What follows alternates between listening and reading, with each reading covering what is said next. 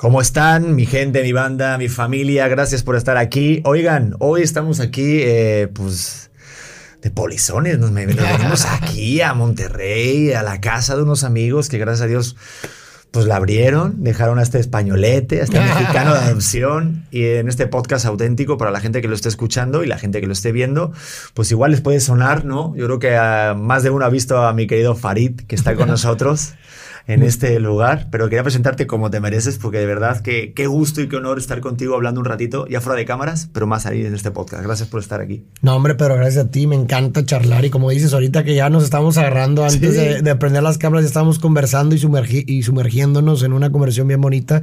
Gracias a ti por invitarme, es un placer. A mí siempre me ha encantado conversar de estos temas, ¿verdad? Es, es un mi gran placer. sí. Qué gusto, ¿eh? Porque me dijo Diego ayer, este, háblale a Farid, este, porque vas con Maurice, este, dile a Farid que, que si haces algo con él, seguro que te dice que sí. Y mira, aparte, estamos. dicho y hecho, porque estamos aquí platicando, estabas en la casa, y digo, oye, y jalas, me encanta tu, tu, tu disposición siempre como al Sí, diálogo, ¿no? Dices, sí, siempre. Pues es que uno vive para eso, ¿no? O sea, es como si una persona, no sé, no me imagino una persona que le ame y que le apasione, no sé, jugar fútbol y de pronto llega alguien a decirle, oye, vamos a jugar fútbol y diga, no, qué hueva. ¿Sabes? O sea, digo, yo no me lo imagino, ¿verdad? O sea, es como, pues es, es para esto estás aquí, ¿no? Para esto viniste, para, o yo en lo personal, para conversar, para chocar mi lente con el del otro y producir una nueva visión del mundo y conocer más a través del otro, ¿no? Eso es para mí mi, mi motivo de estar aquí, ¿va? Qué chingón, pero ahorita, por ejemplo, el tiempo de las personas es lo que más se cotiza y que de repente alguien te diga, oye, sí, vamos a hablar de esto, dejo lo que estoy haciendo para hablar contigo. Claro. O incluso sin celulares, ¿no? Dejarlo un tantito Sí, y estar sí, sí, hablando y claro. mirando a alguien. Sí, no, pero afortunadamente eh, se me, tengo- tuve la oportunidad de tener el tiempo ahorita, sí, porque fue de bote pronto para poder conversar y si todo lo demás lo permite, no hay forma de decir que no. ¿va? Bueno, para la gente que todavía está un poco despistada o está por ahí haciendo otras cosas y no conoce a Farid, bueno, no sabe lo que se están perdiendo en su, en su material. Porque yo te conocía de antes sin saber que eras el hermano de Maurice, ¿eh? Ya, Entonces sí, luego ya lo relacioné. Decía Maurice, pero no nos parecemos. Digo, no, no, no, hombre, no. O sea, No, ni digo, por el apellido. ni- es que tampoco me fijé, fíjate, Ya, te lo juro. fue- Fue sí. después, digo, ay, cabrón, Pues sí, tal. un día que sí. Y yo te seguía todos los temas que tenía, sobre todo del amor Sí. Sobre todo cuando a mí me pasó que, me, que tuve ahí un duelo o termino una relación, no sé si me salió el algoritmo o Ok. de algo, o de a lo mejor relaciones de amistades que tenemos, pero me decías que tú hablas de muchos temas. Sí, me gusta. Pero yo sé que igual mucha gente te conoce por eso, ¿no? O, o Sí, igual- no, claro, sí. O sea, me gusta mucho, mucha gente sabe que me gusta mucho el tema del, amor, filosofar sobre el tema, el tema de la muerte. Pues de pronto vienen temas que llegan a ser relevantes en mi vida y por consecuencia me termino clavando en ellos y empiezo a hacer series de, contenidos al respecto. Y, y los formatos eh, que utilizo para hablar de ellos pues son diversos. A mí me gusta mucho el arte, me, me fascina el arte en diferentes expresiones. Entonces, de pronto hago poemas sobre el tema. De pronto hago canciones, ¿verdad? Sobre el tema. Entonces me gusta explorar diversas, diversos formatos, pero siempre trato de involucrar el, el tema artístico dentro de lo que hago. Me fascina. No, y se nota, o sea, entonces este piano es tuyo, obviamente. Sí, obviamente, evidentemente ese piano es mío y ahí compongo las líneas primarias o bases de, de muchas recitales de poesía que hago o, o incluso canciones. Ahí inicia el arte, ahí inicia todo. Yo, yo, yo, yo creo que el arte, bueno, no sé, yo por ejemplo ahorita que comparto la vida con alguien que pinta, este, igual, yo tengo que rodearme de arte, si no siento como que, que no estoy haciendo algo productivo en el buen sentido de la palabra de que no estoy poniendo en duda algo o expresando algún tipo de emoción. Siento que si estoy mucho tiempo sin hacer eso es como que no conecto conmigo mismo. Ya, no sé si te pasa a ti que... Sí, no, no, claro, y, y es, es bonito porque el arte es una, bueno, de entrada eh, hay muchas diferentes expresiones artísticas, pero me parece que el arte tiene esta función de decir lo indecible, ¿no? de poder expresar y articular lo que no se puede expresar de ninguna otra forma, ¿no? Entonces imagínate, siendo seres atravesados por la palabra y el lenguaje, que el lenguaje no deja de ser una red imprecisa que trata de capturar la realidad, ¿no? Porque, pues, o sea, nosotros utilizamos esas palabras, pero la verdad es que hay mucha de la realidad que escapa las palabras. Y ahí es donde entra el arte a decir, oye, es que no podía eh, expresarlo de otra forma, no podía descargarlo de otra forma, pero esto le hace suficiente justicia a lo que estoy sintiendo, ¿no? Entonces, por ende se descarga. Es un vehículo a través del cual, pues, pensamientos, eh, tragedias, ¿verdad? Sentires se descargan y, y que pues te dan, que te permiten poder continuar, ¿verdad?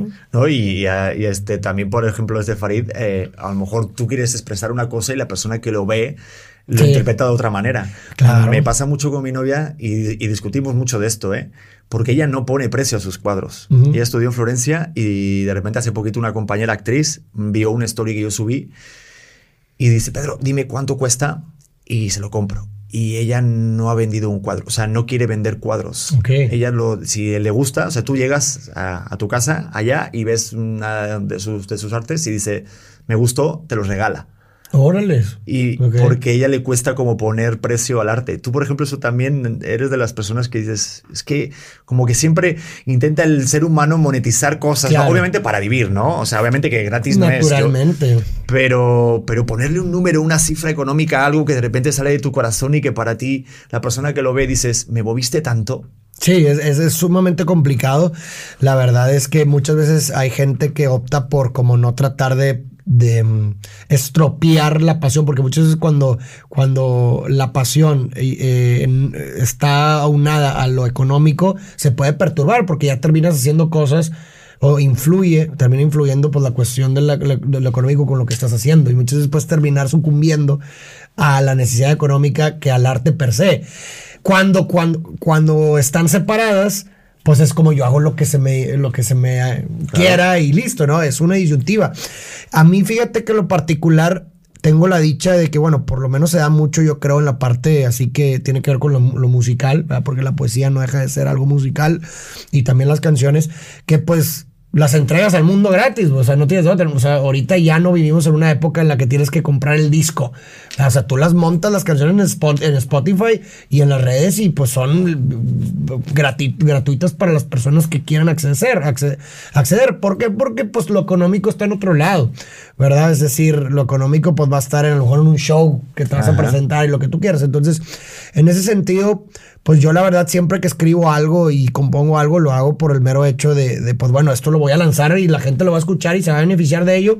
Y ya otras cosas más complicadas, complejas, como lo ves un show, ¿verdad? Pues, o un libro, ¿verdad? En este caso, pues bueno, esos ya, pues evidentemente les, les, pone, les pongo un precio y ya una cosa te lleva a otra, ¿no? Pero ¿qué, qué, ¿cuánto está limitado? Y eso se lo pregunté a cantantes, a Sofía sí. y demás. Por ejemplo, en el mundo de la música, eh, obviamente hay modas y dices, esto sabes que puede pegar o que es más comercial. Pero está limitado con el arte que dices, esto es lo que yo quiero decir. ¿Cuántos artistas que de repente han hecho un álbum que dicen, oye, no pegó nada, pero oye, realmente era lo que quería hacer? Yo recuerdo a Robbie Williams, por ejemplo, que se metió en un momento en el mundo del hip hop y todo, hizo ahí como una mezcla y fue lo peor que le fue en la vida, pero dijo, a mí, artísticamente me, llenó. Tú de repente cuando haces tus contenidos sí piensas en lo que crees que puede pegar o que a lo mejor a la audiencia le puede gustar. Sí, definitivamente. ¿Cómo haces ese balance? Porque es complicado. Es, una línea sumamente complicada, definitivamente. Eh, yo en lo personal no puedo hablar por los demás, pero yo sí, claro que, y me imagino que mucha gente también, por supuesto que consideras la, la, la opinión o el interés de tu público. Digo, finalmente, pues ellos por ellos estás ahí, ¿sabes? O sea, ellos son los que alimentan y hacen que, estés ahí. Entonces, mínimo considerarlo es algo que debes de hacer, yo creo. Ah, o sea, siempre. Ya si decides, después de considerarlo, eh, no sucumbir o no agradar, bueno, ya es una decisión voluntaria. Pero creo que pensar por lo menos, oye, pues esto que les gustará o no, oye, pues tal vez puedes es como una relación, literal, es como una relación con otra persona. Es un otro, tiene intereses propios, ¿verdad? Tu pareja tiene intereses propios, tiene creencias propias, tiene una filosofía de vida. ¿Y, qué haces cuando te atraviesas con el otro? Bueno, pues es una, hay mucha negociación ahí, ¿no? De, oye, pues bueno, estoy dispuesto, esto es un innegociable para mí Oye, para ti no, y pues tratas de llegar a un punto en común. Yo lo veo igual con uno, con el, eh, eh, con la audiencia de, y los consumidores de tu arte es lo mismo, ¿no? Es, oye, pues ¿qué, es innegociable para ti, ¿no? O sea, para mí, Farid, ¿qué cosas de mi arte son innegociables? Es las que no, definitivamente no puedo entregarle al otro, no, pues, ah, bueno, entonces eso es innegociable. Oye, pues que de pronto dijiste, estás escribiendo una palabra que a ti te encanta, güey, una palabra que está muy rebuscada, güey. Dices, oye, güey, pues a lo mejor no la van a entender. La puedes modificar a una palabra más, más baja, güey. Pues no hay pedo, güey, sí, güey, no estoy dispuesto a hacer eso. Ah, bueno, va, date, ¿no? Entonces el chiste me parece que es eso, o sea, es encontrar un punto, un terreno en común en donde estás, en donde lo que estás entregando no te cuesta, o sea, estás dispuesto a sacrificar ello. Y las cosas que son innegociables, pues no las, no, no, no, no, las entrego, ¿no? Entonces, yo creo que ahí vas navegando, ¿verdad? Y luego de pronto te puedes decir, oye, voy a hacer esta obra en donde definitivamente esta obra va a ser lo que yo quiero, no voy a considerar a nadie. No me importa si no pega. Ah, bueno. Pero no hay pedo, porque ya hice otras dos que cedí para allá. Entonces, es como un equilibrio de, ok, eh, dejo eso, pero lo que, lo que me hace poder seguir y estar tranquilo con el trabajo que estoy haciendo es que me di este lujito para mí, que nadie le va a gustar, me la madre, pero bueno, lo saqué. Entonces, es, es, un, es, una negociación siempre, creo yo, ¿verdad? El chiste, yo creo es que independientemente, algo que, que sí creo definitivamente para una salud mental y una satisfacción con lo que haces es que encuentres la forma, ¿verdad? Definitivamente de poder descargar y hacer aquello que sí realmente quieres hacer independientemente de lo económico. O sea, tienes que, tienes que encontrar una forma de... O sea, a lo mejor dices, oye, ¿sabes qué? Voy a hacer un álbum súper comercial, no hay pedo. Y para poder aguantar eso, para poder aguantar y decir, ok, no hay pedo, estoy tranquilo, el dinero que saque ahí lo voy a utilizar para poder vivir y voy a hacer un álbum completamente diferente con un seudónimo, haciendo lo que no me importa si le gusta a la gente o no. Ah, ok, entonces esto lo estás eh, nivelando con esto, entonces puedo continuar, ¿sí me explico? Sí, no, y aparte siempre como tener claro el objetivo, la meta, que lo tuyo es como sí saltar cosas, o sea, sí... Yo, yo siempre digo que las personas que hacemos este tipo de cosas, ya sea siempre algo artístico, es porque tenemos algo que decir. Por supuesto, sí. Algo que decir. Y creo que todos tenemos algo que decir. Por eso yo me subo encima del escenario y digo cosas aunque de repente tengo miedo, ¿no? Claro, naturalmente. Pero dices, ¿por qué me subo? ¿Por qué me arriesgo a hacer esto? Y, pero siempre como no es que algunos se pierden en el camino y, te lo, y, te, y, la verdad que lo digo aquí para que la gente lo vea y lo escucha, que, o sea, que lo escuche, que yo en algún momento sí, a lo mejor te puedes perder en el sentido de el objetivo, a ver, no, es que el objetivo real por el que yo vine aquí a hacer esto es porque me gusta hacer esto, no por llegar y vivir y tener esa, que sí, pero no pensar en esas consecuencias como el objetivo. Claro, sí, sí, sí. A veces como que confunde la gente también, aparte sobre, sobre todo la gente joven, ¿no? De, ah, quiero llegar a tantos views, quiero llegar a tantas reproducciones, quiero que se haga viral. Y hay técnicas ya, ¿no? Sí. Eh, pero ese no es el objetivo, porque al final no te va a dar más satisfacción, creo que crea una necesidad.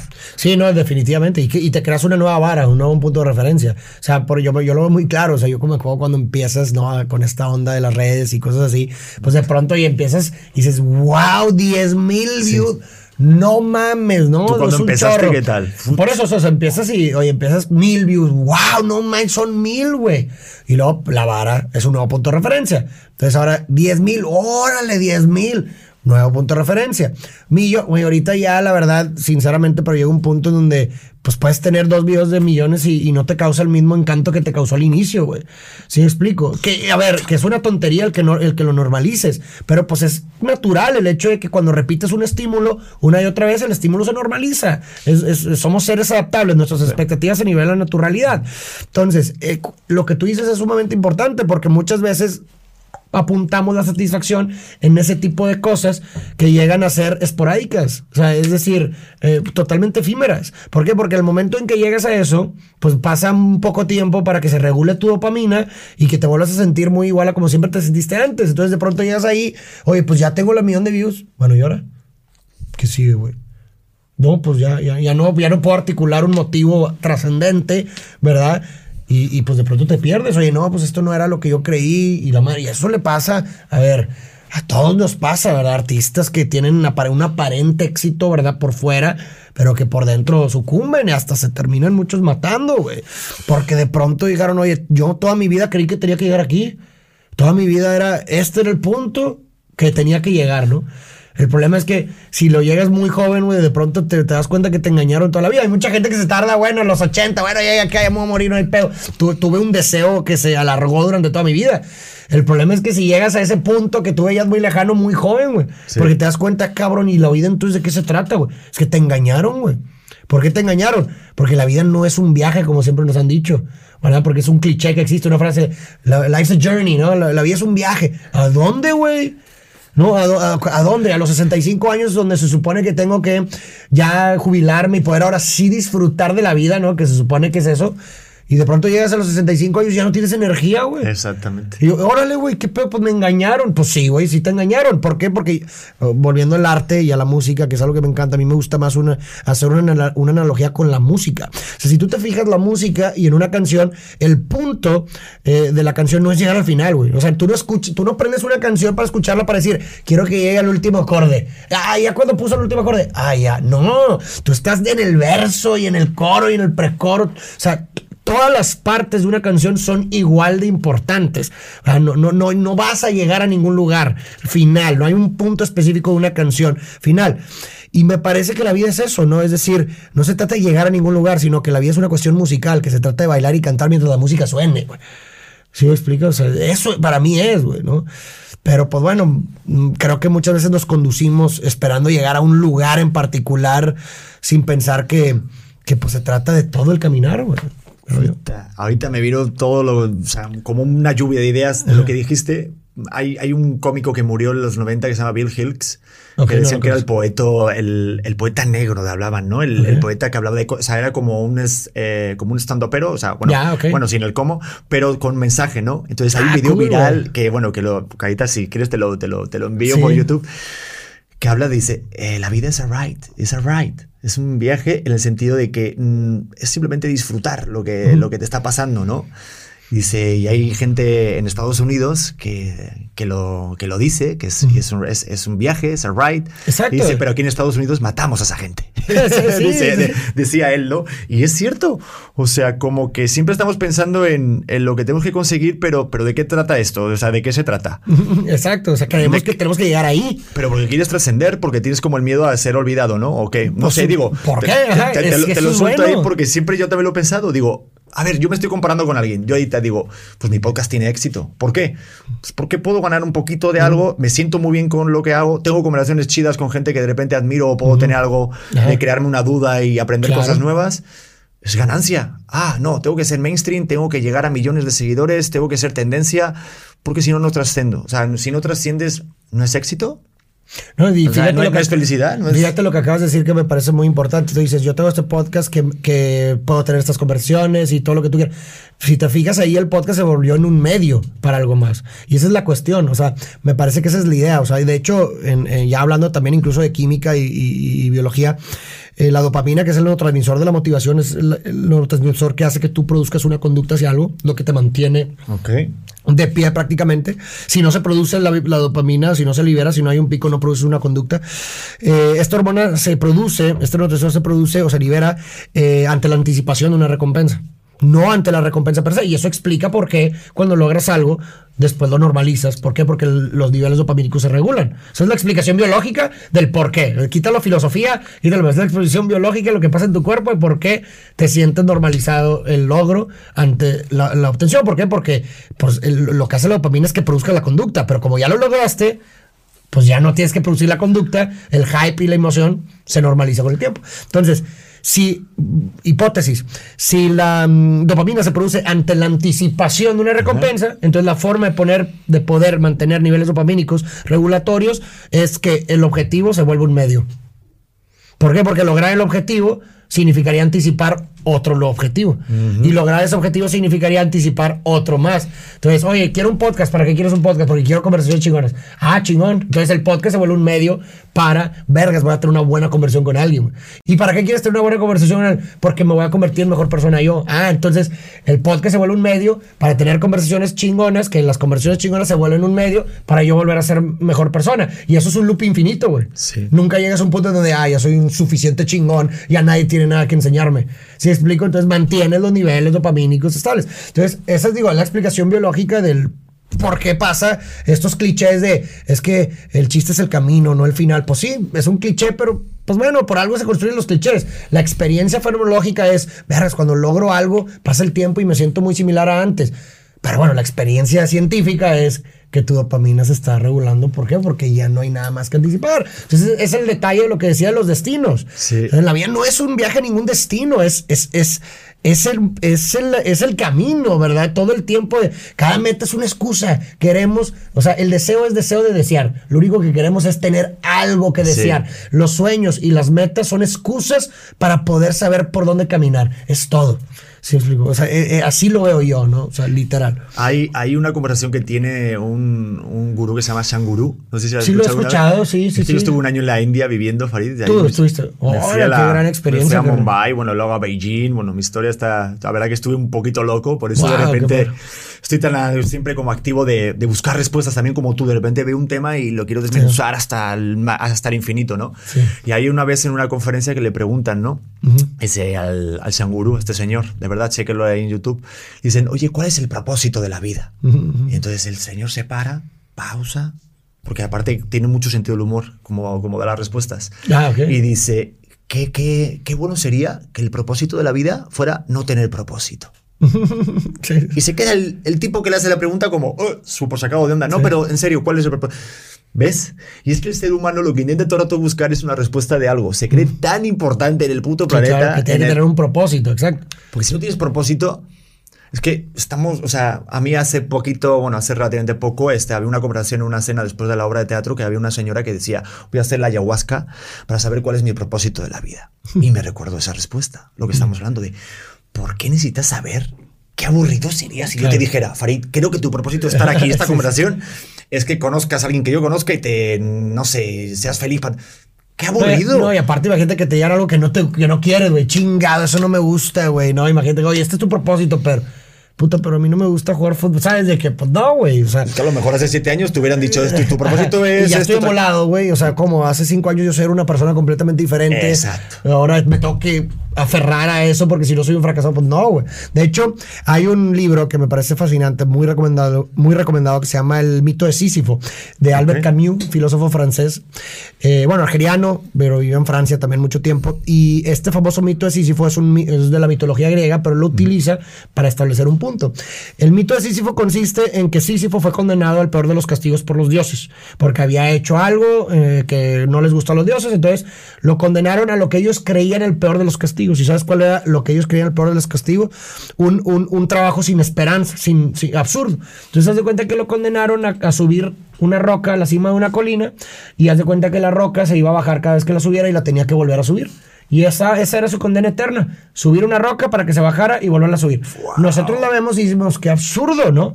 Pero dice el filósofo, eso no es cómo vivimos nosotros nuestra existencia. 100%. Leva levantarte a las 6 de la mañana, güey, agarrar el tranvía, güey, etcétera. Y para que al día siguiente vuelva la roca otra vez a su lugar y lo vuelvas a hacer una y otra vez. Entonces dice, todos somos Sísifo, güey. Todos somos Sísifo de alguna forma. Pero ahí la respuesta o el héroe absurdo que decía Camilo, porque bueno, la vida es absurda, haz de cuenta que parte desde ese punto, ¿no? No hay un sentido inherente, no hay nada, es absurdo lo que estamos haciendo. Entonces dice, hay tres formas de responder, según él. Decía, una forma de responder al sinsentido o al absurdo es matándote, ¿no? Pues, güey, la vida no tiene sentido, no hay nada que esté aquí, para mí es desencantador, me mato, güey, ¿no? Una segunda forma de responder al absurdo, según Camus, era el suicidio filosófico, que es decir, oye, ¿sabes qué?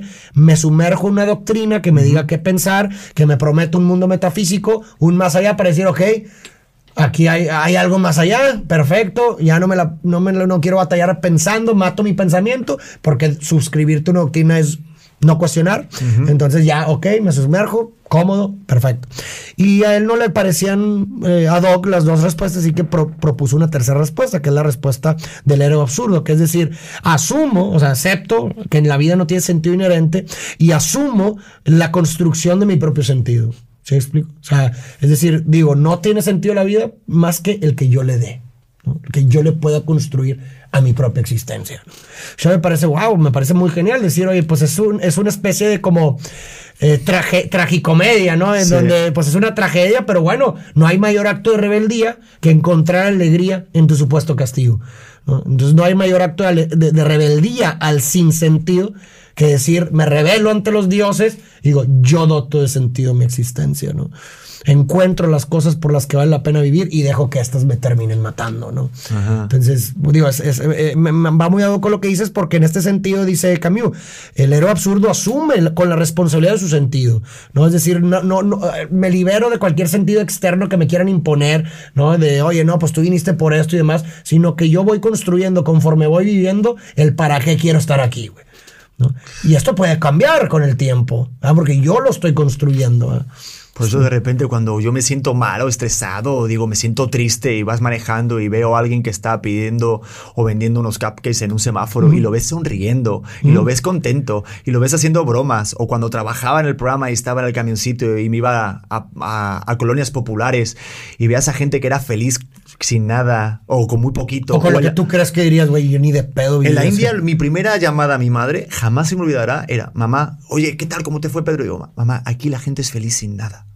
O sea, yo, mi mentalidad de vivir en una ciudad este, grande como es Madrid y tal, este, era como el, comprar algo para decir, oye, mis pantalones de marca, mis tenis de Nike, eh, eh, todo eso, y de repente llegué a eso. Y, fue un bombazo. Porque veías un hotel carísimo y de repente niños jugando y felices y gente y decías, qué contraste tan grande de repente el poder ser feliz sin nada porque creas tu propia realidad y ves tu, el mundo que tú quieres ver, ¿no? Claro, O sea, creo que tú lo dices en uno de los videos que me hubiera ayudado mucho a haberlo visto antes de, alguna ruptura, de que lo, que, lo, que lo importante, obviamente, sí es tener cosas en común con alguien que tú compartas la vida, mm. pero cuando las dos realidades de los dos mundos es similar o es lo más eh, acoplable, es lo que más al final sale, digo, mucho más fructífero en el sentido de no es eh, como, como es las cosas, sino como yo lo vea. Entonces, por eso también se crean amistades, ¿no? Si vemos el mundo de la misma manera, pues va a estar más chido para nosotros dos, sí, hay una compatibilidad básica, ¿no? O sea, una compatibilidad de creencias, de filosofía, de, oye, el propósito de esta relación, los dos estamos de acuerdo con, con más o menos hacia dónde queremos llegar a esta relación, ¿no? Es básico, o sea, es una compatibilidad básica dentro de una relación con el otro, ¿va?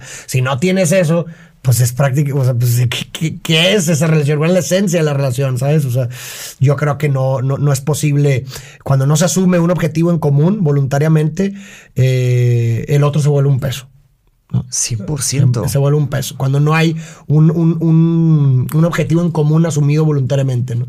Pero es como un equipo de fútbol, un equipo de básquetbol, un equipo de cualquier cosa. ¿Qué pasa con los equipos? A ver, a mí me encanta eh, eh, eh, este ejemplo de los equipos de cuando estás jugando algo porque todas las categorías se desvanecen en un equipo. ¿no? O imagínate, no sé, yo a mí me gusta mucho el básquet. Yo cuando juego un partido de básquetbol en una reta con parque con gente que ni conozco, no, no me importa quién eres. O sea, si explico, no me, las categorías se van. Él no es Juanito, él no es Pedro, él es, mi, él es un compañero de equipo que tenemos un objetivo en común, es ganar el maldito juego. Entonces, no me importa quién sea, no me importa tu categoría. Entonces, lo interesante dentro de nuestra cognición es que cuando un obstáculo se asume voluntariamente, automáticamente el, el, objetivo se vuelve más atractivo naturalmente. O sea, si tú asumes, si hay un, hay un reto y tú lo asumes voluntariamente, el objetivo se vuelve más atractivo. Y por eso te por eso la, la acción y ahora le vamos a ganar, ¿no?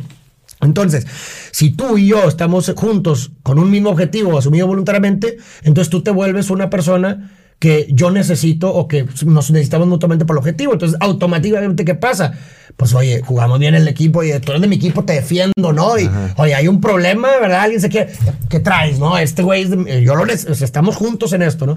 Lo mismo en una relación, güey. O sea, si hay ese punto, ese objetivo en común asumido voluntariamente por los dos, automáticamente los dos buscan la forma de poder llevarse bien, de poder ceder ante las situaciones que tienen. ¿Por qué? Porque somos. Eh, yo te necesito y tú me necesitas para lograr ese objetivo que tenemos en común. Eres mi equipo, El problema me parece que mucha gente, y no estoy en todo tipo de relaciones, amistades también, a veces se pierde, a veces no podemos articular o prever un objetivo en común, y cuando no podemos articular un objetivo común, un interés en común, ¿verdad? y no estoy hablando de metas en específico, sino un interés en común, algo que compartimos en común, pues a veces se va perdiendo el, motivo de por qué estoy contigo.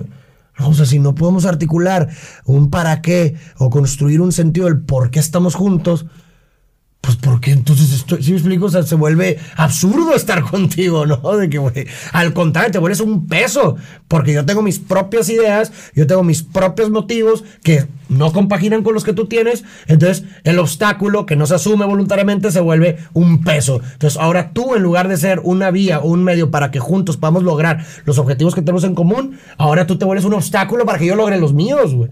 Entonces pesa un chingo, ¿no? Pesa un chingo estar con el otro. Ah, que de ahí empiezan a, las cositas pequeñas, ¿no? A pelearse por cosas que son. ¿Por qué? Porque son excusas, son. Está descargando el inconsciente reprimido de, oye, pues es que tú eres la culpa que yo no puedo hacer esto. Sí, eso me ha pasado muchísimas veces, pero como que uno no se quiere dar cuenta o que va intentando, o sí se da cuenta, pero quieres mirar al otro lado para no aceptar lo que pasa. Y a mí me ha pasado muchas veces que en alguna relación sí he sentido esa mochila, ahorita gracias, a, o sea, gracias a Dios no, porque hay esa compatibilidad y sí estamos súper claro. Ahorita te voy a contar luego fuera de cámaras por qué. o fuera de micros. Pero, pero sí, y, y, se, y, se, siente lo que pasa que, ay, no sé si a lo mejor este tema, eh, imagino que seguramente que la, que la, has tratado, ¿no? Pero ¿por qué entonces eh, estamos en, eh, en, relaciones o intentamos guardar relaciones o, mantenerlas aun a pesar de eso, que mucha gente lo llama toxicidad o eso? No sé si a lo mejor tiene algo que ver con la dopamina también. Por supuesto, esa, es Porque yo estaba metido ahí y, aparte he tenido amigos que de repente tú desde fuera lo ves muy claro. Claro. Dices, güey, estás todo rato con el bucle tú mental y estás, no, pero ya lo olvidé. Y, no sé, y tú, por, tú mm. por fuera dices, güey, neta, estás metido en un rollo muy cabrón de llamadas, de controlame, no sé, un montón de, de, situaciones que ves que no está encaminado eso de una forma mm. sana y de, como tú decías, esa metáfora de equipo.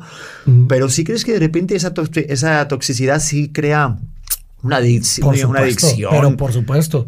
Obviamente hay de casos en casos, hay diferentes tipos de causas para que algo se produzca toxicidad. Es algo multifactorial, no es algo como una causa última en específico, pero por supuesto que hay muchos casos en los que, a ver, definitivamente hay estas relaciones en donde hay mucha montaña rusa de emociones, ¿verdad? Y pues a veces eh, eso puede producir una adicción en donde tienes picos tan altos de dopamina que es como una droga, ¿no? ¿Qué pasa con la droga o con el alcohol, por ejemplo? Que los picos de dopamínicos que hacen con el sistema eh, encargado de la gratificación del cerebro, lo están haciendo más grande, güey.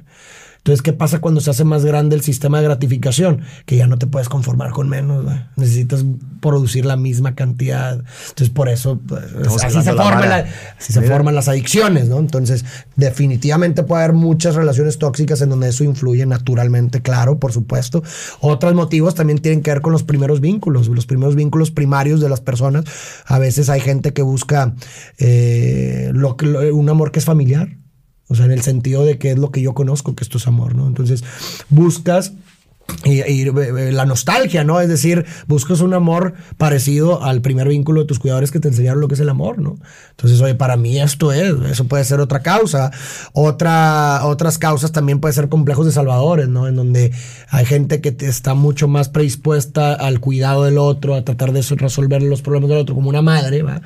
Y que de pronto siempre espera como un final diferente, en donde, oye, pues sabes que me aferro porque tal vez esta vez puede ser diferente, no Esa es típica. De, oye, pues tienes una relación tóxica igual es porque tal vez puede ser diferente. Estás romantizando en donde yo tengo un historial en donde nada me ha funcionado, pero tal vez esta vez pueda ser un final feliz diferente, ¿no? Y te aferras a esa posibilidad, y pero inconscientemente terminas repitiendo los mismos patrones que hacen que no funcione, güey. Sí, es entonces te mantienes el loop. Eh, pero pues bueno, eh, te digo, hay N multifactores que pueden influir. Pero, pero a ti, Farid, por ejemplo, o sea, tú eres una persona que se nota que eres muy culto, se ve que has leído un chingo. Es que también, este, no sé si te pasa igual que a mí, que como que intentas, este, identificar, como veo que, que, entiendes todo lo que pasa y, y si lo, lo, intentas como pues, desmenuzar todo. Cuando estás en una relación, a ti te pasa de repente que estás pensando, overthinking, como dicen, de no manches, estoy de, a veces estoy como pensando demasiado esto, ¿por qué harás esto? ¿Realmente estás buscando un vínculo? ¿Te ha pasado que algún momento dices, ya, o sea, descansar un poco la mente de simplemente enjoy ese momento? O sí, porque esto del amor, digo, es que te lo, te lo digo porque a mí me pasa de, no manches, sí, pasa algo y estás ahí dándole sí, porque intento buscar ese lado de ah, porque sí me estoy dando cuenta que realmente tiene esta figura paterna. Eh, sí, sí, sí, me fijo mucho de cómo son los papás con mi pareja, por ejemplo, y eso uno sabe, como que identifica mucho patrones. Patrones, la esencia, conductas, y luego entiendes por qué también encajas tú también, ¿no? Para ti te pasa que das muchas claro, cosas y dices, claro. Sí, definitivamente, pero eh, creo que, o sea, mucho de lo que me ha ayudado, digo, mi segunda carrera es en psicología, entonces entiendo mucho. Sí, no, no, ya lo sé. Sí, eh, eh, y, y, digo, yo en lo personal también tengo, o sea, voy con terapia, ¿verdad? Lo mismo, este, pero entiendes que, a ver, eh, una cosa es tu lente y otra cosa es, es verte a ti a través del lente del otro, ¿verdad? Porque pues, tú no puedes hacer un, de que, ay, yo sé, tan, o sea, yo también soy un misterio para mí mismo. ¿Sabes cómo? Eso es lo que te quería preguntar. O sea, tú ya sabes perfectamente, o sea, tus conductas cuando sabes, tú te conoces bien. Yo me conozco, pero nunca me voy a. O sea, creo que me conozco, o sea, varias cosas, pero siempre va a haber algo que va a escapar mi conocimiento, porque ¿cómo puedo ser yo objeto y sujeto a la vez? ¿Se explico? O sea, y es, muy, es una sola óptica, ¿verdad? O sea, entonces también busco conocerme a través del otro. En terapia, por ejemplo, ¿no? Entonces muchas veces con mi terapeuta han surgido cosas que yo no, no, no, no, no veía, pero gracias a, su lente es como que, ah, cabrón, pues sí, güey. Entonces eso es muy importante, conocerte a través del otro, güey. Porque luego mucha gente que es muy como eh, narcisista o lo que tú quieras, cree que nada más mi visión del mundo es la única que hay y nadie más me puede decir cómo yo soy, lo único que importa es lo que yo diga de mí, Pero pues eso no, no, realmente no es la realidad, güey. O sea, no, tú, eres la suma, volviendo a lo de los relatos, eres la suma de las historias que cuentan de ti. Una de ellas es la tuya, pero también influyen las historias que los demás cuentan de ti. Eres la suma, eres la suma de todo eso, eres un relato. Pero vamos a ver qué, qué nos da la suma del relato, ¿no? Entonces, pues te digo, eso es mi caso. Y también lo que te decía era que mucho de, de tratar de pues, conocer un poco sobre la conducta humana por la disciplina de la psicología también te entiendes, te ayuda, te ayuda bastante en tus relaciones porque entiendes que muchas cosas no son personales, güey. ¿Sí explico? O sea, porque lo que pudiera parecer como algo que es intencional hacia ti, pues sabes que hay un multifactor de causas que lo, que lo, que lo determinan y que muchas de ellas escapan por completo la intención y la voluntad de la persona, güey. ¿Sí explico? Entonces eso te ayuda también a tratar de diferente forma las situaciones, ¿no? O sea, a discutir de forma diferente, ¿sabes? A, a lidiar con un problema de forma distinta. Y yo creo que en lo personal me ha ayudado bastante a tener, la verdad yo considero que mis relaciones, en, eh, he tenido dos en mi vida, y la verdad considero que ambas relaciones han sido relaciones bastante bonitas, güey. Bonitas, sanas. O sea, no, nunca he estado en una relación tóxica, definitivamente no.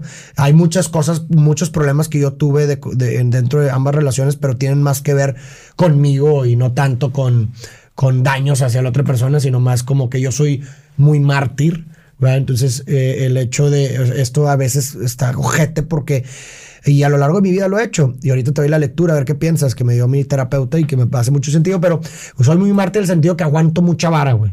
Entonces, yo puedo estar en un lugar que no, ya no, de, o sea, estoy en una relación donde ya no debería estar, porque pues, no porque nos hagamos daño, no, no, no, no, nada tóxico, sino pues ya no, tú ya no, ya no quieres estar ahí y eso se refleja en ella, que, el, que ella demanda algo que tú no estás dando porque tú ya no quieres estar ahí y pues, eh, pues te empieza a reclamar y tú aguantas y aguantas vara, aguantas vara, en lugar de simplemente decir, oye, sabes que ya no estar juntos y listo.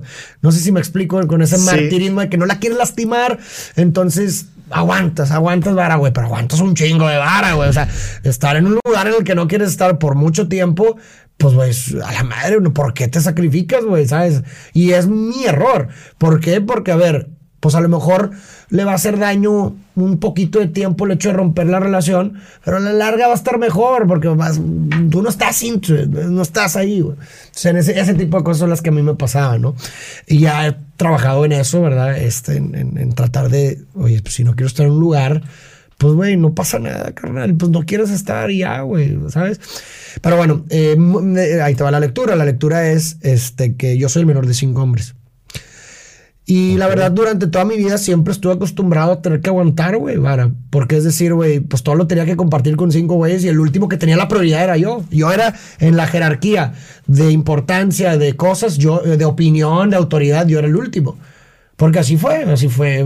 Siempre el más grande tenía la prioridad y luego el que sigue. Y lo que... Entonces, no sé, teníamos una computadora para cinco cabrones, yo era el último que la podía usar. Aún y aunque yo llegara primero, aún y aunque yo la aprendiera, aún y aunque nadie la estuviera usando, si yo llegaba y lo usaba por 10 minutos, llegaba mi hermano mayor y me mandaba la chingada. Y, no, y yo calladito, No podía hacer nada. Entonces yo, o sea, es una buena lectura porque es como, pues de cierta forma los estímulos y mis experiencias me condicionaron o me forjaron un carácter de aguantar vara, güey. ¿Sabes cómo? Entonces aguanto vara y también, por ejemplo, siempre me dice el Diego Rosarino, siempre que viajo o algo así con alguien, siempre cedo yo a yo agarrar lo, que menos, lo que nadie quiere, güey. Si yo que, por ejemplo, nadie quiere el asiento en medio, le digo, yo me voy ahí, güey, no te preocupes para que tú estés bien, güey. No, yo me voy ahí, güey, me sacrifico. Oye, hay una cama, yo me duermo en el piso, güey, no hay pedo. Y, y no me cuesta, es que eso está cabrón, güey. O sea, la gente, Diego me dice, y la gente me dice, güey, no mames, como porque pues como que para ellos es un chingo. Le digo, no, güey, o sea, te lo juro, no, me- no me cuesta. O sea, yo con gusto me duermo en el piso y no va a ser un pedo para mí, no. Mañana no voy a hacer de que vergas, que mamón, que me dejaste dormir en el piso. No, o sea, yo genuinamente lo hago porque para mí no es un problema. Pero todo viene, me parece, que desde ahí, güey, desde que estaba chico y pues me acostumbré, güey, a tener que sacrificarme por la, por la pandilla, güey, ¿va? O sea, por la pandilla de cabrones, de hermanos, y pues eso, el problema es que pues hay límites, ¿no? O sea, hay límites, definitivamente hay límites en donde pues ya puede ser también nocivo para ti.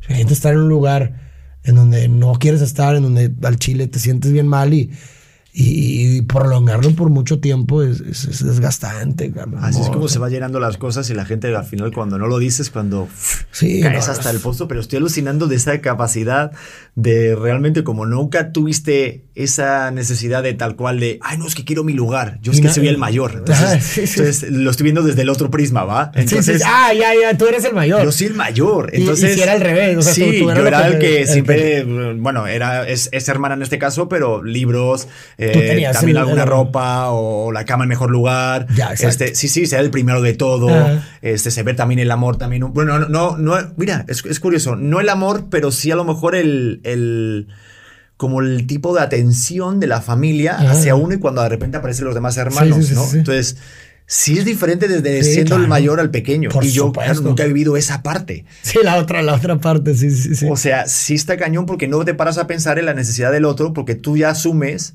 que por ser el mayor tienes más tienes el autoridad derecho, y tienes, el derecho. güey. Es algo Pues, que es pues, tuyo, es derecho, ¿va? Obviamente en esas edades, pues no, tú no tienes idea de que, oye, no, ¿sabes cómo? O sea, pues tú crees que es el deber ser, ¿va? O sea, el- los grandes, porque también lo ves en las dinámicas sociales. Es decir, si te fijas, siempre los, el- el- el- los- las personas grandes son las que, eh, digo, en las dinámicas sociales como que hay que respetarlas. Sí. La verdad, siempre se ha visto así. Entonces, pues tú lo interiorizas y listo.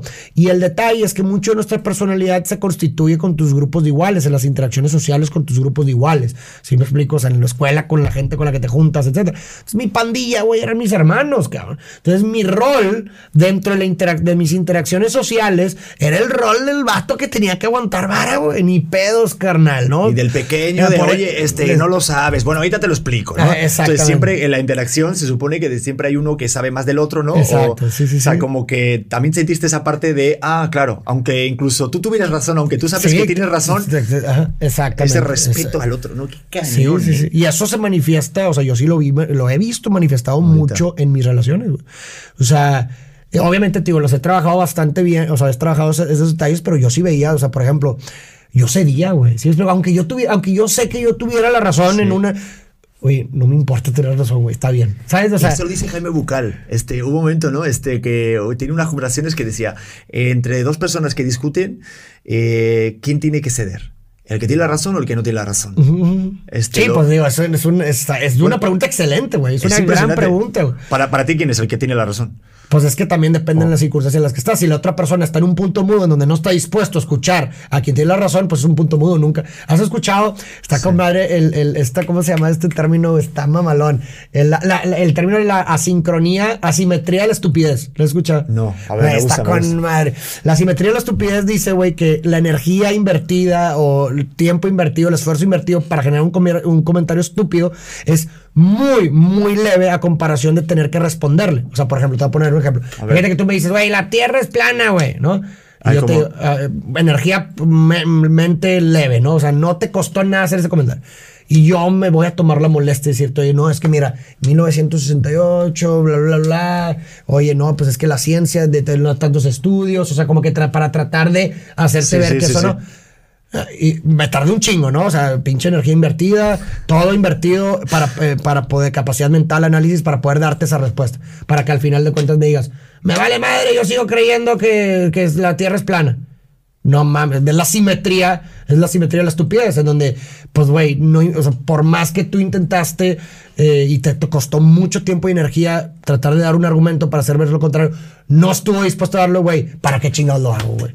¿Sí explico? O sea, Claro. ¿para qué sigo invirtiendo mi energía, que tiempo, análisis y demás con una persona que no está dispuesta a escuchar, güey? ¿Sí me explico? Entonces yo creo que eso es, ese sería un punto en donde debería de ceder quien no tiene la razón. De que, güey, Sí. ya, güey. O sea, te conviene a ti por sanidad. Si me explico, por paz mental y pues, Sí. güey, ¿sabes? Te conviene a ti ceder, güey. Pero ahí te va, incluso también dependiendo del objetivo que tú quieras. Por ejemplo, si para ti, si para mí, yo veo que tú eres más feliz pensando eso, ¿quién soy yo para quitar Ah, tu no, claro. creencia? Ya, y encima ya rebuscarme, Sí, y gastar obvio, mi obvio. energía. No, bueno, ya- bueno, ahí yo te pondría una, una condición previa, es decir, el valor epistémico. A mí no me importa en qué creas y cuál sea tu opinión, siempre y cuando eso se refleje en una buena conducta. Pero Exacto. si tu creencia y tu opinión se empieza a manifestar en un problema para conmigo, para con otras personas, pues ahí sí voy a tener Ahí un sí. problema. ¿Sabes cómo? O sea, ese, ese para mí es el punto de quiebre entre piensa lo que quieras, güey, no me importa, qué chingón. A decir, oh, no, no, no, espérate, güey. O sea, hay algo que aquí está mal.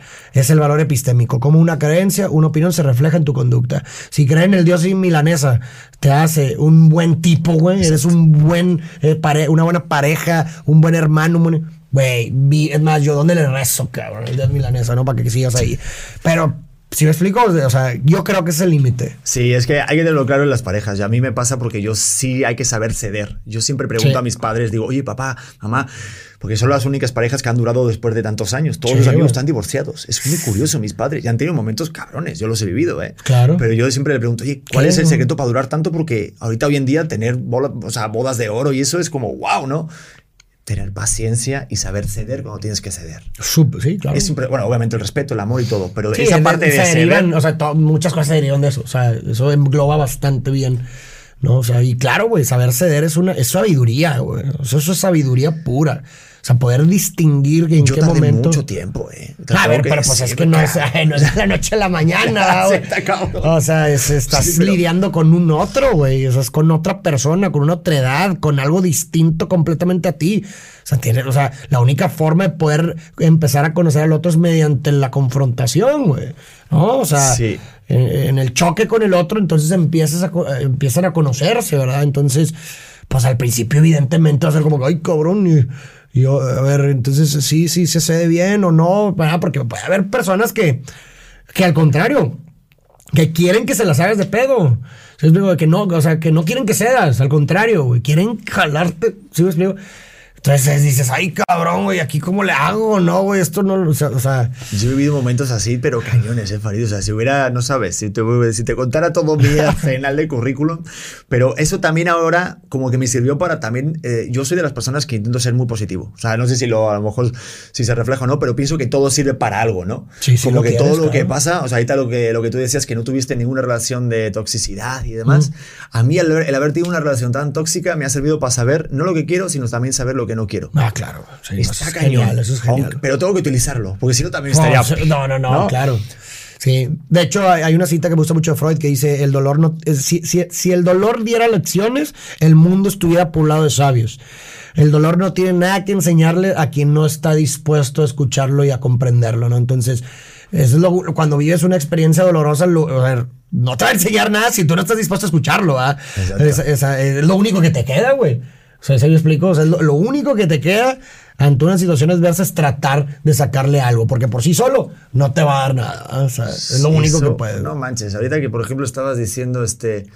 Bueno, estábamos hablando antes fuera de cámara que, que te estaba compartiendo lo del tema de la muerte, que Sí. también que te gusta un montón. Este, pues, obviamente, pues, no hay un peor momento que de repente cuando pierdes un ser querido, ¿no? Eh, y, y yo que perdí a mi abuela hace una semana, este, sí pasé por. Bueno, creo que estoy en un proceso, no quiero Sí, decir es un como que todavía lo pasé, pero de repente me pasa algo malo que es como que se pierde un familiar, pero tengo que buscar algo positivo, ¿no? Claro, no quedarme- algo, una aferrar- esperanza, güey. Sí, porque si no está cañón. Sí, ¿no? Sí, o sea, la- yo, por ejemplo, lo que intento es mucho ejercicio de, de intentar hablar conmigo mismo Mm. eh, y, y- y sí buscar eso de, del lado positivo de que hay muchas personas, por ejemplo, que no han tenido abuelos y yo digo, Tuviste la dicha. también tener una, una, una muerte digna. O sea, mi, mi, mis- mi, mi abuela estuvo durante un proceso en zona de confort que llaman, que los empiezan como a, a, a sedar demasiado Ah, ok. para que vaya como bajando sus signos vitales de una manera como si estuviera durmiendo. Ya, y- sí estaba medio consciente, porque hasta me pude despedir de ella por audio. Esto nunca lo he contado, Farid. Wow. Me despedí por ella en audio y mi mamá se lo ponía todos los días, porque duró más del tiempo que decía. Y dice mi madre que movió los, los, los ojos y las cejas cuando le, pon- cuando le, le mandé mi mensaje. Y, digo, wow, o sea, lo que es pues eso, ¿no? De, de- intentar darle la vuelta, porque mi madre muy luchona y este, decir, oye, pues es lo que pasa, es parte de, y es parte también de, de aceptar de que, de que el dolor va, va, va siempre a estar presente. Es parte si no hay dolor, vida. no hay felicidad. Es parte pasa de que lo queremos todo fácil. Sí, sí, sí. Lo queremos todo hecho, ¿no? Y, y la gran ironía, la- esa- justo lo que acabas de decir me parece importante, la gran ironía del dolor o la gran paradoja del dolor es que lo tratamos de evitar porque queremos buscar el placer y la alegría a toda costa. Pero la gran paradoja es que sin poder experimentar el dolor no podríamos experimentar la felicidad.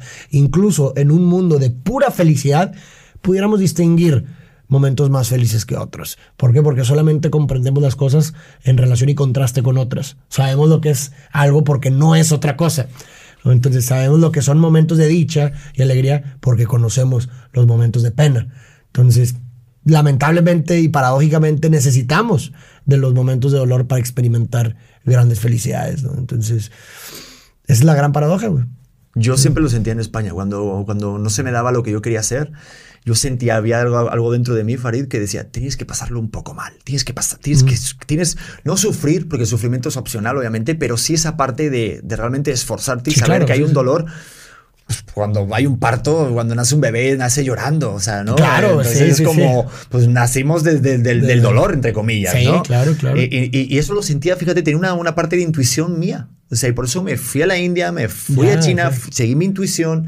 Tengo que ir a viajar y de ahí me vino la oferta para venir a México y, y- y realmente estoy haciendo algo que, Que te a mí gusta. me gusta. Claro. Pero jamás lo hubiera pensado porque a mí lo fácil era, oye, pues dedicarme a algo allí en España Sí. que me diera, pero estaba con ese, con lo que tú decías de, del de la piedra. Sí, sí, sí. ok. Trabajaba en Sara Sí, sí. y todos los días en el tren, do- lo llegaba, doblaba ropa, trabajaba 8 o 9 horas, volvía a casa, volvía al tren y estaba metido en eso.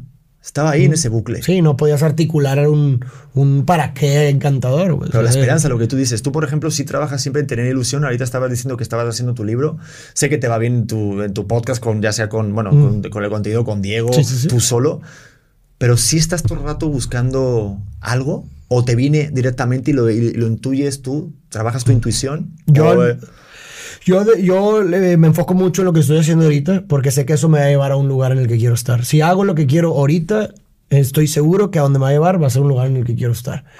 Entonces, este es lo que hago ahorita. La verdad, muchas veces me preguntan, oye, ¿en cómo te ves en cinco años? Y yo, Odio esas "Ok, preguntas. Ajá, yo también, o sea, ¿cómo decir? ¿Cómo puedo esperar? Es más, si soy la... Es más, te podría decir que si te digo que quiero hacer en cinco años y llego a los, eh, los cinco años con el mismo deseo, estaría sería una- un fracaso para mí, si te lo diré. Porque eso, porque eso quiere decir que no cambié, que eso quiere decir que no mejoré. O sea, si mantengo la misma, eh, el mismo lugar al que quiero estar desde ahorita y en cinco años significa que no, pues no sé, fui la misma persona, entonces no hubo cambios, no hubo mejoría, güey. Entonces, yo lo que digo, yo me enfoco en lo que estoy haciendo ahorita, en lo que quiero hacer ahorita, porque eso sé que me va a dar información, me va, eh, va a entrar nuevas experiencias a mi sistema, que van a hacer sinapsis, van a conectar con ideas previas y experiencias previas, que de pronto en cinco años voy a decir, ah, quiero estar haciendo esto, güey. Pero ahorita no lo sé, güey. ¿Sí me explico? O sea, mi vida ha sido marcada de esa forma. Por eso a mí me funciona esa forma de vida. Entendería que quizás haya estructuras mentales que a lo mejor les sirva tener esta, este, este objetivo claro de cinco años y aferrarse a él. Perfecto. Pero a mí no me funciona eso. Mi vida ha estado plasmada de que termino haciendo cosas que nunca me imaginé que iba a estar, güey. ¿Por qué? Porque enfocándome en lo que estaba haciendo en ese momento, de pronto eso me llevó a lo otro y fue que, órale, güey, ¿cómo acabé aquí? No tengo ni idea cómo acabé aquí, pero, pero quiero estar aquí, güey. ¿Sí me explico? Sí. Entonces, yo creo que así funciono yo. O sea, me, me- me abandono al momento confiando en que las decisiones que estoy tomando el día de hoy me van a llevar a las consecuencias óptimas el día de mañana. Es un abandono, es un acto de fe. Pero pues no deja de ser un acto de fe. Nadie tiene control sobre el futuro. No, nadie. Creo que aparte lo de la pandemia fue cuando a todos. ¡pum! güey, no o sea, yo estaba como que- claro que yo voy por este lado y ahorita si hablara con el Pedro de hace dos años de que está estudiando esta escritura para hacer stand-up y dedicarse, o sea, estaría diciendo, Sí, pero eres un fracaso. loco, sí. Sí. estás loco. ¿Qué estás haciendo si tú ibas para otro lado? O sea, yo Exacto. jamás hubiera pensado nada de esto. ¿no? Exacto, exacto. Pero sí ese salto de fe, Dios mío, cómo cuesta de trabajo, porque sí como que te venden esa necesidad, lo que hablábamos también antes de la dopamina, de, de los resultados ya, o de pensar... Tienes eh, que tener un lugar hacia donde vas. Sí. Si no, estás mal, güey. Tienes que ser Sí. emprendedor, produce, Ajá, eh, haz cosas. Este, si estás en la cama y un día estás tirando la hueva que antes de pequeño dices, ay, qué padre, no estar un domingo entero güey, cuando no, no. había colegio. Ocio, ¿no? sí, Ahorita claro. yo me siento mal, Farid. O sea, yo Sí. realmente, y aparte pones las redes y dices, joder, hay alguien que está haciendo lo que a ti te Claro. gustaría hacer. Pero hoy no me apetece. O sea, Exacto. Eso, por ejemplo, esa, te- esa ansiedad que tú tienes del mañana, ¿tú la tienes controlada? ¿Lo Sí. trabajas de alguna manera? O... Pues la verdad, eh, la verdad no he sentido la necesidad de, o sea, creo que, eh, digo, también, eh, no sé, de- mm, no sé cómo decirlo, pero creo que mi estructura, o sea, mi forma de pensar después de, de un suceso muy trágico, que murió un hermano mío, de hecho, eh, como que me desprendí mucho de, de, la vida, o sea, en sí, ¿sabes? Entonces, como, como que pensar en, en mañanas y, y, este, como que no, no, no, no.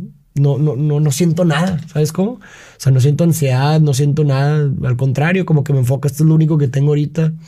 Y volvemos, lo, volvemos a lo mismo el acto de fe, o sea, el acto de fe de, pues tal vez esté mañana, tal vez sí, tal vez no, tal vez no esté en un año, tal vez sí, tal vez no mi hermano murió a los 27 años yo ya tengo 28 él era el mayor yo era el menor eh, de 5 imagínate este, y, y pues eso es algo que me, que me, quedó, que me, de- me dejó su, su partida, ¿no? Como el decir, pues el mañana es inseguro, ¿verdad? Y lo único que tienes hoy es hoy, es el hoy. Y pues lo único que, lo único que te corresponde es hacer lo que, lo que puedes hoy con, obviamente si no, no, no en un, en un libertinaje de mañana no importa, ¿no? Sino más bien haz lo que quieres hoy confiando, volvemos a lo mismo del acto de fe, en que si llegas a estar mañana aquí, pues vas a estar en un lugar en el que quieres estar, güey. Punto, ¿no? O sea, es- eso es, pero es lo único que tengo hoy, ¿no? Qué bonito, es como cuando dicen, ¿no? De construir el muro, no. Voy a pensar en el ladrillo. Voy a colocar el exacto. mejor ladrillo Exacto. jamás colocado en ese muro. Exacto. Y eso, el, el hacer eso bien, pues también es un acto de fe de que si lo hago esto bien, pues voy a terminar aunándole las otras partes que van a estar bien, güey. ¿Sí explico? Sí, pero esto es lo único que tengo, güey. Y ya, no hay nada más. Eh, Realmente la vida es un eterno presente. Porque el, el futuro nunca llega. Siempre cuando el futuro llega es un momento presente. La vida es un eterno momento presente. Siempre soy, siempre soy. Sí, lo que pasa es que el ser humano lo quiere siempre todo dividir, lo quiere como poner esa parte de pasado, presente, futuro. Ah, pero no, pone las siempre horas. soy. Siempre soy. A, a- a mí me pasó algo curioso cuando me metí en un reality que se llamaba Reto Cuatro Elementos, Farid, Mm. que nos metían este, en una playa y competíamos. Nos quitaron relojes, nos quitaron celulares, nos quitaron toda la tecnología. Mm. Vivir sin tiempo, vivir sin... O sea, mi, Sí, ¿no? mi competencia era este, circuitos de fuego, agua, aire y agua. Ya está. Y era competencia con equipos individuales y, y el vivir sin, sin el tiempo, sin saber, obviamente tienes incertidumbre. Claro. No tiene incertidumbre. Yo, yo tenía incertidumbre, pero fue un ejercicio bastante padre de esa experiencia, aparte de, obviamente, la parte de la televisión, pero en cuanto a personal, que es lo que yo por eso me metí ahí, vivir sin hora, vivir sin el que, pues no sabes si es miércoles claro. o es viernes. Te dudabas. Sí, y aparte como, como te habías estructurado ya tu, tu mente, pues es una disonancia cognitiva cabrona. Exactamente, aparte luego quitarte eso de decir... Sí, no, no, no. O sea, de, de hecho llegó un momento que dije, creo que no voy a ser más feliz de lo que estoy siendo ahora. Porque mi única preocupación es si mañana hay una pista de aire o de fuego. Sí. Ojalá fuera todas mis Sí, preocupaciones. claro, güey, Porque claro. te iban a cuidar. ¿verdad? Hay no doctores, te hay tienes que comida, tus necesidades básicas están cubiertas. Hay cama, hay comida, hay. O sea, pero el pensar eso, a mí, ah, a mí a veces sí me da incertidumbre. Y ya yo como, como que cada vez menos, ¿no? Pero sí pensar, sobre todo ahorita con mi experiencia también que comparto de partida de un familiar, de pensar, yo le mandé en el audio, dije, mira, yo no sé lo que va a haber allá. Pero lo que me queda claro es que no va a haber, o sea, que no va a haber falta de comida en la mesa. Porque también está mi abuelo. Entonces dije, lo que haya va a estar Vale. bien chingón porque va a haber tortilla española. pero sí, pero eso también es un ejercicio de, también yo, de, de tranquilidad, pensar eso, ¿no? pero, pero tú has llegado a pensar, bueno, me imagino que has pensado en esto, obviamente, pero ¿tienes alguna, alguna respuesta como clara de qué crees que haya después? Después, de, está cabrona, ¿no? ¿O qué? Pues es que ya no, llegamos a es- ese punto. ya sí, tengo no, claro. Digo, es, es imposible que alguien te diga una respuesta así absoluta. Y mi respuesta es que la neta, la neta, yo creo que hay lo mismo que hubo antes de nacer. Esa es mi respuesta.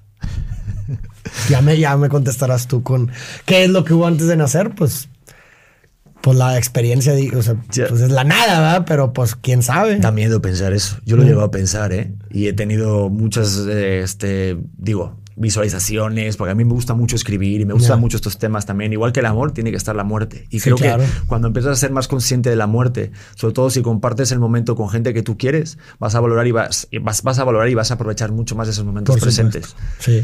De hecho, un concepto que me gusta mucho del, de, de- digo, de hecho estaba escribiendo sobre ello, es que el, el duelo o el luto es la base sobre, las, sobre la que las relaciones se construyen realmente, ¿no? Porque hay una, en el encuentro con el otro hay un, ya hay una, una certeza implícita de que uno de los dos va a tener que ver partir al otro en algún punto. o sea, y eso ya es algo que, que- que- que se sabe implícitamente por el hecho de que somos seres temporales. ¿no? Entonces, en ese sentido, lo único que hace que nosotros valoremos las cosas, cualquier cosa, es la escasez de las cosas, es decir, que sean temporales. Hay una relación cognitiva entre el valor de algo percibido y su escasez. Entre más escaso se percibe, mayor la evaluación que se le da. Lo que representa la escasez de todo es la muerte, porque la muerte hace que todo sea escaso para ti. ¿no? Entonces, por consecuencia, gracias a nuestra temporalidad y gracias a la muerte es que podemos darle valor a nuestras relaciones. Imagínate si fuéramos eternos, pues qué sentido tendría eh, verte, procurarte. Si explico, entonces está bien cabrón, pero si a esas vamos, en este sentido, el luto es la base sobre las que las relaciones se construyen. El hecho de saber que uno de los dos va a ver partir al otro hace que nuestra relación florezca. ¿no? Está bien. Eh, Sí, y más cuando hay cadenas familiares, porque me decía mi mamá hace poquito, y es verdad, dice, "Ti- tiene, o sea, cuando, cuando falleció decía mi mamá, esto que pasó es lo que tiene que pasar, nunca al revés. Nunca tiene que ser Eh, un- este, un, mamá, una mamá que vea al hijo partir. No, es- Dice que, porque yo, por ejemplo, sí tuve un tío que, que falleció y me lo contaba mi mamá porque le- como que le tocó vivirlo. Entonces, mi abuela siempre, el que haber perdido un hijo, No, es, es inconsolable. eso es Eh, algo que sí, aprendes a vivir con toda esa falta y ese Claro, dolor. no se supera nunca. Eso es, una, es, es sobrellevarlo. Y digo, te lo digo con mis papás, pues mi papá les tocó eso. Y no, es, es- es implacable. el- el- es, una sucesión, es una sucesión implacable de momentos de confrontación con la nada. güey. ¿Por qué? Porque ni siquiera hay palabra para articular eso, es la nada. ¿Sabes cómo se describe a unos padres? ¿Cómo categorizas a unos padres que perdieron un hijo? No hay palabra, es la nada. Entonces es una confrontación implacable con la nada, güey. Con el sinsentido, güey. So, ojalá nunca pueda, ojalá nunca llegue a experimentar algo así porque no sé cómo, no sé qué, no sé qué haría, la verdad. No sé qué haría. Yo, yo he, he pensado muchas veces eso y creo que la el cambio de percepción y la, la manera de, de- de- de querer afrontar y seguir viendo como esa parte, lo que decías de tú crearte tu propia felicidad y decir, Sí. oye, buscarte un motivo, ¿no? Es que no hay de otra, tienes Es- que. ¿Sabes? O sea, Y si no es Si no hay creártelo. sucumbe. Si no, no, claro, tienes Si que no encontrarle un. Tienes que encontrar un motivo a eso. Si no, no, hombre. Y, y digo, es, es interesante porque todas las. O sea, em, digo, hay muchos pacientes y casos, ¿no? De, gente que pues pierde un hijo o un ser querido. Y en todos está este- esto, ¿no? O sea, esta, articula, esta construcción de un motivo, un sentido, obviamente distinto para cada quien, pero sobre eso. O sea, siempre hay un como, por esto hice esto, ¿no? O por esto hice lo otro, ¿sabes? Siempre, siempre. ¿Por qué? Porque de otra forma sería implacable, o sea, sería sucumbir, sucumbir, o sea, matarte, o sea, no, no, no hay otra, no, no hay forma de continuar, ¿sabes? No hay, no hay. Wow, pues mira, no- yo me quedaré más con este tema, pero vamos, si quieres, o sea, no sé si ya tienes tiempo, me están diciendo que ya tenemos como una hora, pero... Ya, sí, pero no, ya no digo, nomás, mi, nomás es mi novia. Este. Hay que ah, atender a la novia. Yo también me están escribiendo. Mira, los dos nos están escribiendo las novias. ¿Cuánto llevamos? Hora y diez. hora y diez. Pues espero que a la gente que esté viendo o escuchando esto, pues eh, les haya ayudado o les haya entretenido o les haya hecho pensar. Yo, al menos, esto lo que hago con este podcast, mi querido Farid, es que pues, siempre buscar esa esencia, esa autenticidad, esa parte, pues lo más auténtico que se puede, que claro. es lo que intentamos luchar para tener esa, esa concordancia, ¿no? De, Claro. de ser realmente uno como es, ¿no? Y yo creo que eres de las personas más auténticas, si no la más de las que he conocido por acá, y te lo digo de verdad, ¿eh? Gracias. Este, que no me escuche Diego Rosarín, ni Morris, nada. Pero, pero sí, la neta, porque se busca justamente el objetivo mío, este, o el medio lo que decía, es que justo tener este tipo de conversaciones y contigo que hagas ajo y la neta, pues muchas gracias por, por estar aquí en este podcast auténtico, con todo el cariño del mundo y para la gente que te escuche y te ve, de verdad, gracias por estar aquí. No, hombre, gracias a ti, Pedro, qué gusto. Ha sido una conversación muy rica, se pasó de volada. Sí, no, es que por eso estaba viendo y yo sé que también tienes cosas que hacer. Y bueno, pues con esta reflexión sobre la muerte también lo dejamos a lo mejor en la puerta abierta de que el día de mañana pues tengamos otra parte para que también la gente que esté escuchando y viendo esto que no se queden como ¿y qué iba a decir? ¿no? Este, porque se ve que, vamos, que tienes una plática muy rica y se, está, pues todo, estoy escribiendo todo un libro de eso. Es un tema que me apasiona y que he deconstruido mucho, entonces pues claro, da una, una, una, conversación muy, muy amplia y basta de eso. Pero claro que con gusto, ya sabes que aquí tienes tu casa y cuando sea, igual cuando yo vaya para allá, pues yo sé que tengo mi casa allá, no lo tienes que decir. Ah. De verdad, te de verdad. y vas a tener el asiento no en el centro, en la ventanilla si quieres del avión, no pasa nada. gracias. Pues muchas gracias. No, gracias a ti, pues nada, chicos y chicas, a toda la banda que está aquí en el podcast auténtico, gracias por apoyar este proyecto personal. Eh, denle a suscribir si estás por ahí en YouTube. Si lo estás escuchando, pues espero que te lo hayas pasado bien. Y nos vemos en el siguiente episodio. Yo soy Pedro Prieto, los quiero.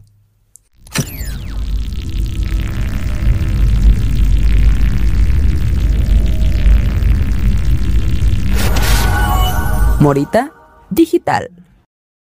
Hello, it is Ryan, and we could all use an extra bright spot in our day, couldn't we? Just to make up for things like sitting in traffic, doing the dishes, counting your steps, you know, all the mundane stuff. That is why I'm such a big fan of Chumba Casino. Chumba Casino has all your favorite social casino style games that you can play for free anytime, anywhere with daily bonuses. That should brighten your day a little. Actually, a lot. So sign up now at chumbacasino.com. That's chumbacasino.com. No purchase necessary. BGW. Void were prohibited by law. See terms and conditions 18 plus. ¿Estás listo para convertir tus mejores ideas en un negocio en línea exitoso? Te presentamos Shopify. Tal vez no lo sabías, pero nuestro podcast More Than Mamis es un negocio y lo empezamos por supuesto para desahogarnos y hablar sobre la maternidad, no para convertirnos en expertas de ventas y del e-commerce. Así que sí, necesitábamos ayuda para vender nuestro merch y poner en marcha nuestra tienda. ¿Y cómo suena con Shopify? Llegó otra venta. Shopify es la plataforma de comercio que está revolucionando millones de negocios en todo el mundo. Ya seas un emprendedor desde tu casa o desde donde sea, Shopify es la única herramienta que necesitas para iniciar, administrar y hacer crecer tu negocio sin dificultades. Con Shopify puedo gestionar pedidos, envíos y pagos desde cualquier lugar, brindándote toda la información y estadísticas de tus ventas al detalle. Regístrate para un periodo de prueba con tan solo un dólar al mes en shopify.com barra sonoro, todo en minúsculas Ve a shopify.com barra sonoro para llevar tu negocio al siguiente nivel. Shopify.com barra sonoro. Saving money on exterior wall lights. Now at Menards. Find your style with Patriot Lighting. Exterior lights enhance the look of your home. Choose from over 50 options from Patriot Lighting. Now through May 19th, get $10 instant savings on a single qualifying purchase of $100 or more on in stock outdoor wall lights. Check out our entire selection of outdoor lights and see the rest of our deals happening now on Menards.com. Save